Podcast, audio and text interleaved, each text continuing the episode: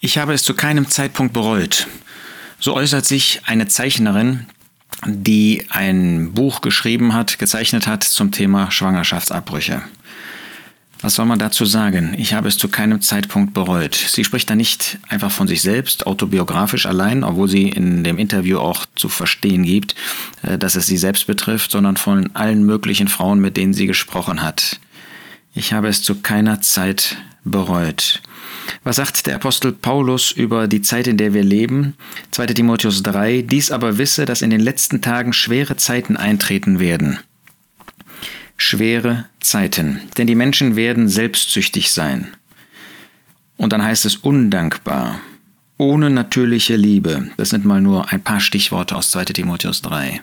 Undankbar, man selbst ist geboren worden, aber man gibt das nicht einem anderen Menschen, macht das nicht möglich, undankbar, ohne natürliche Liebe. Kann das sein, dass man äh, ein Kind in äh, dem Mutterleib hat, dass man ein Bewusstsein hat, dass da ein Mensch geboren wird und man ist einfach in der Lage, was heißt einfach? Ich, äh, wir brauchen ja niemandem zu unterstellen, dass, dass er das einfach tut. Ähm, aber ähm, das abzutreiben nach Gottes Wort ist das Töten. Es wird inzwischen normalisiert. Ja, in diesem Interview heißt es zum Beispiel, angeblich hat jede fünfte bis sechste Frau in ihrem Leben einen Schwangerschaftsabbruch. Ähm, woher diese Statistik kommt, kann kein Mensch nachvollziehen. Ähm, ich, vermutlich ist das auch falsch. Ist das, äh, hat das mit Fakten, hat das mit Zahlen nicht viel zu tun. Aber es suggeriert, das ist ja ganz normal. Das macht ja eigentlich fast jeder. Und damit ist es nicht mehr so schlimm, wenn das ja äh, schon 20 Prozent der Menschen, der Frauen getan haben. Warum? Weil man aus Versehen und ungewollt schwanger geworden ist. Ein Abbruch kann etwas sein, das einfach zum Leben dazugehört, ganz normal. Man ist halt ungewollt schwanger geworden, ungewollt ist man mit jemandem äh, ins Bett gekommen, ungewollt hat man eine Partnerschaft eingegangen, ungewollt, ungewollt, als, als ob das in unser menschliches Belieben gestellt ist. Haben wir noch vergessen, dass wir Geschöpfe sind. Sicherlich der Mensch, der nicht an Gott glaubt, der, der lehnt diese Fragestellung ab. Ähm, und was der Apostel Paulus in 1. Korinther 6 sagt, sagt er im Blick auf Gläubige. Und im Blick auf Gläubige hat das sicherlich eine doppelte Bewandtnis. Wenn er davon spricht, dass der Heilige Geist in uns wohnt, 1. Korinther 6, Vers 19, wisst ihr nicht, dass euer Leib der Tempel des Heiligen Geistes ist, der in euch wohnt, den ihr von Gott habt, und dass ihr nicht euer Selbst seid, dass ihr nicht euer Selbst seid. Aber das gilt auch für ungläubige Menschen. Denn der Apostel Petrus und auch Johann, äh, Judas schreiben in ihrem Brief von dem Gebieter, dass der Herr Jesus durch das Werk auf Golgatha nicht nur, weil er Schöpfer ist, Anrecht an uns, an unserem Bauch, an unserem Leben hat, sondern dass er auch der Gebieter ist, dass er durch sein Werk einen Anspruch an jeden Menschen besitzt. Ähm, und ob wir das zugeben, ob wir das zulassen oder nicht, in Gottes Augen ist es genau so. Wir denken an die Worte des Herrn Jesus, in der sogenannten Bergpredigt, Matthäus 5. Da sagt er in Vers 21, ihr habt gehört, dass zu den Alten gesagt ist, im Judentum, im Wort Gottes, du sollst nicht töten. Und dann verschärft der Herr Jesus das. Ich aber sage euch, jeder, der seinem Bruder ohne Grund zürnt, wird dem Gericht verfallen sein. Wer aber irgend zu seinem Bruder sagt, Raka, Dummkopf, wird dem Synedrium verfallen sein. Wer aber irgend sagt, du Narr, Verrückter, wird der Hölle des Feuers verfallen sein. Das heißt, in Gottes Augen beginnt der, beginnt der Totschlag oder der Mord beginnt nicht erst beim echten Töten, sondern schon, wenn man etwas gegen jemanden hat. Aber wenn man ähm, einen solchen, ähm, eine solche Person und wenn es nur in der kleinsten ähm, Ausprägung ist, im Mutterleib, wenn man den tötet, dann ist das in Gottes Augen, ist das Mord, ist das, das Kind kann sich nicht wehren. Ähm, natürlich, ähm, uns ist völlig klar, dass in den Augen von solchen ähm, Personen, die das tun und insbesondere von den Verfechtern ähm, der Abtreibung und die gegen jede Form der des Verbotes sind, dass sie das nicht als Mensch ansehen. Das ist für sie kein Mensch.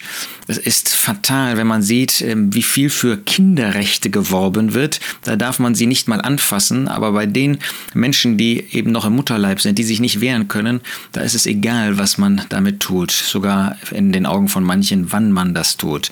Es wird mehr für Tiere, ähm, wird Einspruch erhoben, da wird mehr für geworben, da wird mehr für gekämpft, als für das ähm, Kind im Mutterleib. Was sagt der Apostel Paulus in Römer 13? Du sollst, denn das, du sollst nicht Ehe brechen, du sollst nicht töten, du sollst nicht stehlen, du sollst nicht begehren. Und wenn es irgendein anderes Gebot gibt, aber eben unter anderem, du sollst nicht töten, ist in diesem Wort zusammengefasst, du sollst deinen Nächsten lieben wie dich selbst. Deinen Nächsten, da ist ein Kind, das ist ein äh, kleines äh, Wesen, das ist eine Person in Gottes Augen. Wir dürfen dankbar sein, sie sind alle im Himmel. Ähm, die ist im Mutterleib und du sollst sie lieben als deinen Nächsten wie dich selbst. Normalerweise es ist es ganz natürlich, dass man äh, eine, eine ganz besondere Zuneigung dazu hat. Ähm, aber wenigstens mal als Nächsten zu sehen, der sich nicht wehren kann. Du sollst ihn oder das Kind, das Baby lieben wie dich selbst. Würde man selber so etwas tun? Offensichtlich nicht, denn man möchte einfach weiterleben, so leben, wie man möchte. Ein Schwangerschaftsabbruch, sagt diese Zeichnerin, ist nichts, das ein Leben lang bereut wird. Die Frauen sind sich mit ihrer Entscheidung sicher. Sie fühlen sich auch gut mit dieser Entscheidung. Wir empfinden sofort, dass das eine Ausrede ist, dass man sich da etwas vormacht. Ähm, vielleicht kann man das Gewissen abtöten, aber Gott hat dem Menschen das Gewissen gegeben seit dem Sündfall. Das hat auch so ein Mensch. Es würden viele Vorurteile herrschen. Ich selbst, sagt diese Person, bin mit dem Gedanken groß geworden, dass ein Schwangerschaftsabbruch eine grausame Tat ist. Interessant, eine grausame Tat. Was ist es denn, wenn man einen Menschen tötet, wenn man einen Menschen, der heranwächst, der aber noch nicht in der Lage ist, seine eigenen Rechte zu verteidigen, wenn man den tötet. Das ist bemerkenswert. Es ist ja interessant, dass der, äh, das Wesen, äh, das Gott als höchstes geschaffen hat, der Menschen, dass das in zu Beginn seines Lebens das Hilfloseste ist. Ganz im Unterschied zu den meisten Tieren, die mehr oder weniger von Beginn an in der Lage sind, ähm, selbst zu leben, sich selbst zu verteidigen, ist das der Mensch nicht. Und ist deshalb ganz besonders auf die Fürsorge und Liebe von denen angewiesen, denen dieses Wesen an vertraut worden ist. Ja, die Begründung ist oft, man ist ungewollt schwanger gewesen. Also nur dann, wenn man ähm, weiß, überzeugt ist, dass der Richtige, wenn man will, dann, äh, dann kann Leben entstehen. Als ob wir selber Herren über das Leben sind. Was für eine Hybris von uns Menschen, dass wir meinen, wir könnten entscheiden, äh, wer Leben gi äh, gibt, wann man Leben gibt. Äh, natürlich wünscht Gott, dass wir offen sind dafür. Aber was heißt ungewollt schwanger? Tatsächlich war in den meisten Fällen der Partner nicht der richtige oder die Frauen standen gerade im Leben woanders, mitten im Studium zum Beispiel. Ähm, an anderer Stelle ist davon die, Reden, die Rede, ähm, dass man mit einem Hallodri zusammen war. Was ist das eigentlich für eine Einstellung? Das heißt, ähm, ich kann meinen Spaß, ich kann mein Spiel, ich kann ähm, alles haben. Ähm, es darf halt nur kein Kind kommen, ähm, aber da kann ich auch äh, mit einem Hallodri zusammen sein. Nun, der Mensch ist selber verantwortlich für das, was er tut. Er wird auch einmal vor Gott für das, was er hier getan hat, an, an äh, hilflosen Wesen verantwortlich gemacht werden. Aber ich bin gewollt schwanger, dann will ich das Kind, ich bin ungewollt schwanger. Ja, was habe ich denn für eine Verantwortung übernommen? Merken wir, wie Gottes Wort uns zeigt, dass eben dieser intime Verkehr nur in die Ehe gehört. Alles andere nennt Gottes Wort Hurerei. Und er wusste, warum er das so in seinem Wort niedergelegt hat. Weil nur dann, wenn Personen in dieser ehelichen Verantwortung auch zueinander stehen, eben nicht mal heute äh, mit diesem und morgen mit jenem, eben vielleicht äh, zu einer ungewollten Situation ähm, oder mit einem ungewollten, einer ungewollten Person für diese Sache. Ja, ich will mit der Person nur Spaß haben, aber keine Verantwortung übernehmen. Wenn man aber weiß, wir würden gemeinsam Eltern werden, fragt man sich, ob man sich das mit der Person vorstellen kann. Also ich kann äh, verantwortungslos mit jemandem zusammenleben, solange eben kein, kein Ergebnis hervorkommt. Das Erste, was Gott Mann und Frau sagt, seid fruchtbar und mehrt euch. Das heißt, vor allem anderen, ähm, obwohl das intime Zusammensein von Mann und Frau natürlich auch andere Seiten hat, macht Gott doch deutlich, das ist der erste Punkt. Also wenn ich einen Partner suche, dann ist damit unbedingt verbunden, für uns als Christen erst recht, für uns als Gläubige, die an Gott glauben erst recht, ähm, dass ich mir vorstellen kann, mit dieser Person auch vor Gott Kinder zu haben, wenn ich dazu nicht bereit bin.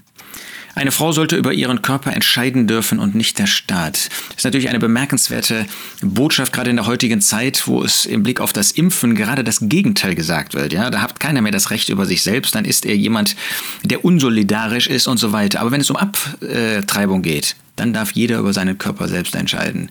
Wenn es um eine Impfung im Vergleich dazu in einer viel, viel niederschwelligeren Art und Weise und Sache geht, dann, äh, äh dann ist, ist man nicht mehr Herr über seinen Körper. Schwangerschaftsabbrüche passieren so oder so. Es ist wie normal. Lasst uns als Christen einen klaren Standpunkt haben. Wir haben nicht die Aufgabe, da in die Welt hinauszugehen und irgendwie zu demonstrieren und so weiter. Das ist nicht unsere Aufgabe. Unsere Aufgabe ist selber Vorbilder zu sein, unsere Kinder zu lehren, dass eine Partnerschaft in Gottes Augen etwas Verantwortliches ist und nur im Blick auf die Ehe in Frage kommt. Das heißt, ähm, ich wähle vor dem Herrn, mit dem Herrn, ähm, in meinem Herzen einen Ehepartner und diesen Ehepartner, mit den heirate ich, bevor ich intim zusammenkomme. Dann kann auch nichts irgendwie passieren, aus Versehen oder ungewollt, sondern dann habe ich eine bewusste Entscheidung dafür getroffen und dann gehe ich mit diesem Ehepartner mein Leben und freue mich über das, was der Herr mir schenkt. Lasst uns so diesen Gedanken selber haben, weitertragen, in Gottes Wort verstehen und auch in den örtlichen christlichen Zusammenkommen auch den jungen Leuten predigen, damit wir Vorbilder sind, als das Salz der Erde das weitergeben, was nach Gottes Gedanken richtig ist. Natürlich gibt es Notsituationen und da muss man im Einzelnen drüber sprechen, aber der Grundsatz des Wortes Gottes, den sollten wir festhalten.